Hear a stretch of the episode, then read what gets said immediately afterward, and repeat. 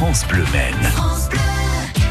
Allez, venez, on vous emmène tout au long de l'été. Destination, euh, bah, destination un lieu, lieu culturel, historique, euh, lieu touristique également en Sarthe. Nous sommes euh, aujourd'hui dans un zoo. Destination un zoo cette semaine, Mylène Burry.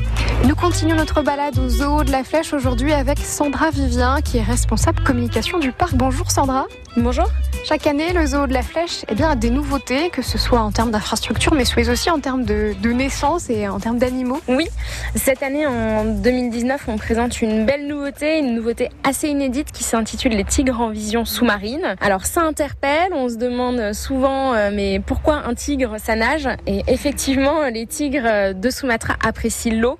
Euh, donc on, a choisi euh, justement de déplacer nos tigres qui étaient présents dans une partie qui est vieillissante puisque le parc date de 1946 pour les intégrer dans un tout nouvel espace au sein de la plaine asiatique, un espace qui est beaucoup plus grand, euh, beaucoup plus végétalisé avec une différence de, de végétation très importante et le point fort, une grande vision sous-marine qui leur permet de pouvoir se, se, baigner et se rafraîchir dans un bassin à filtration naturelle.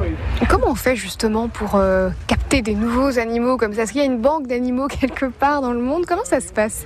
Alors, on ne parle pas de, de banque d'animaux. Euh, dans les parcs animaliers, il s'agit plus d'échanges. Euh, il y a des espèces qui sont protégées par des programmes européens, voire des programmes au niveau mondial. Et les, euh, les animaux sont échangés entre parcs en fonction de leur lignée génétique.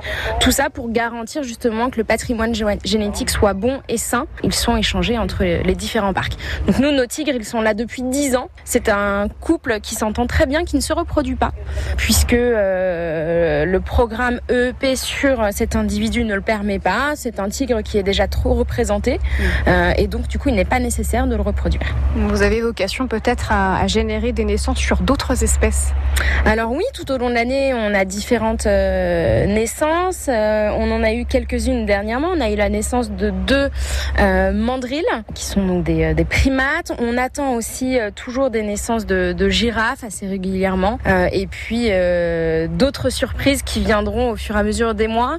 Ici, on laisse la nature faire, donc euh, il nous arrive souvent le matin d'avoir d'heureuses, d'heureuses surprises. Est-ce qu'il y a des animaux qui rencontrent euh, plus de succès que d'autres? Est-ce qu'il y a des préférés sur le parc euh, aux yeux du public? Oui, il y a des préférés, il y a des, des, petits chouchous, comme on va dire.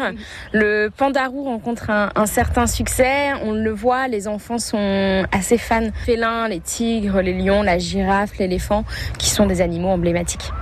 Bon, je vous donne rendez-vous demain pour euh, le, à la même heure pour suivre la découverte de ce zoo de la Flèche dans le Sud Sarthe. Il est 6h25.